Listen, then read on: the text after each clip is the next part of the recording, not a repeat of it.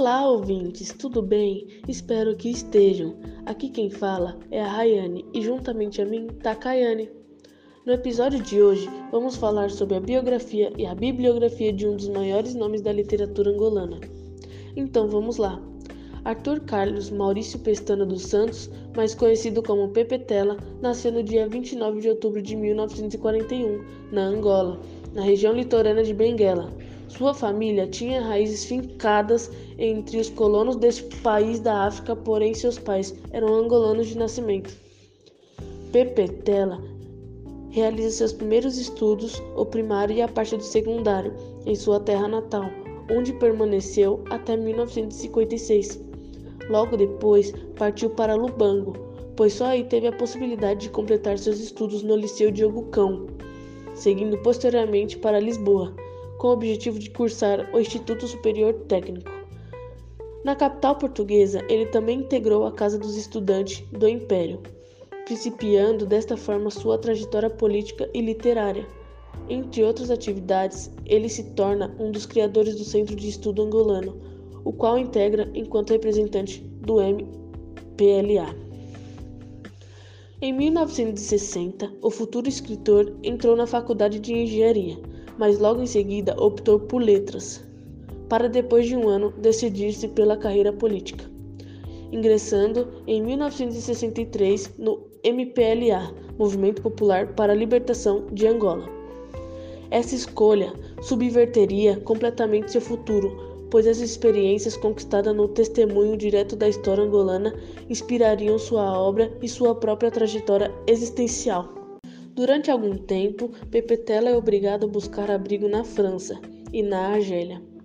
Mas, após a tão desejada libertação de Angola, o romancista retorna em 1975 para seu país, assumindo o cargo de vice-ministro da Educação, sob a liderança do presidente Agostinho Neto.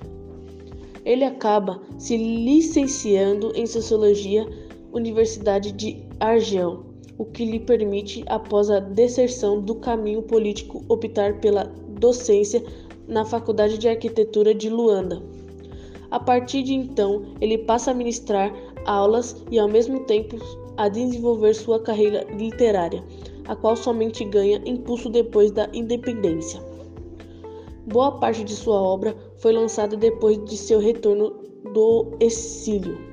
Entre seus livros mais importantes estão Muama Puó, 1978, As Aventuras de Lunganga, 1979, Maiobé, 1980, A Geração da Utopia, 1992, Parábola do Cagado Velho, 1996, A Gloriosa Família, 1997. O conteúdo deles gira especialmente em torno da história de seus pais, tanto a mais distante quanto a mais recente trajetória social e política. Pepetela atinge o auge de sua carreira literária em 1997, quando conquista o prêmio Camões, um dos mais renomados e desejados pelos escritores que professam a língua portuguesa pela totalidade de sua produção.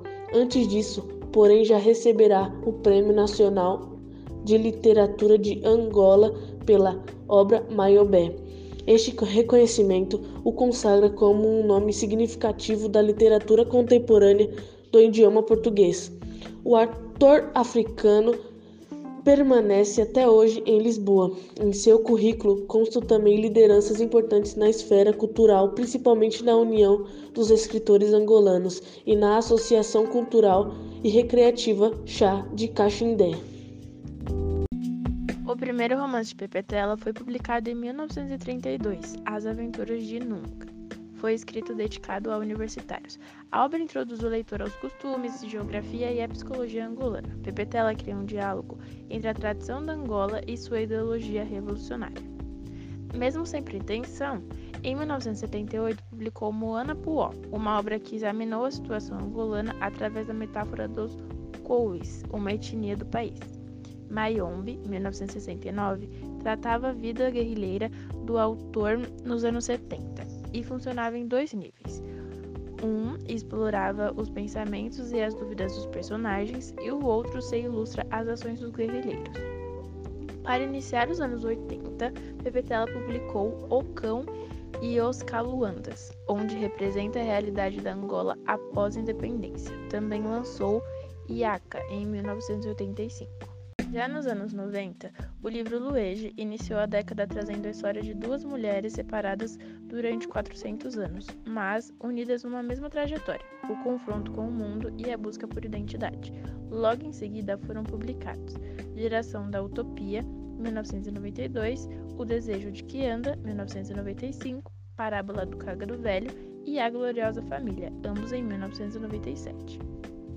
Em 2000, Pepetelo publicou A Montanha da Água Lilás, uma fábula política, uma crítica aguda à exploração dos bens da terra, ao consumismo, especialmente do supérfluo. Os anos 2000 foram os anos onde Pepetela mais publicou livros. Jaime Bunda, Agente Secreto, Jaime Bunda e a Morte do Americano, Predadores, O Terrorista de Berkeley, Califórnia, O Quase Fim do Mundo, Contos de Morte, O Planalto e a Estepe, Azul o Sombreiro, O Time e as Mulheres, Se o Passado Não Tivesse Asas e o mais recente, de 2018, Sua Excelência de Corpo Presente, Prêmio Correntes da Escrita. Se você pensa que Pepe Tela foi apenas escritor de romance, está enganado. Ele escreveu duas crônicas, Crônicas com Fundo de Guerra e Crônicas mal dispostas. Além disso, fugindo um pouco da bibliografia, Pepetela foi o criador de duas peças, A Corda e A Revolta da Casa dos Ídolos. Então foi essa a trajetória de Pepetela.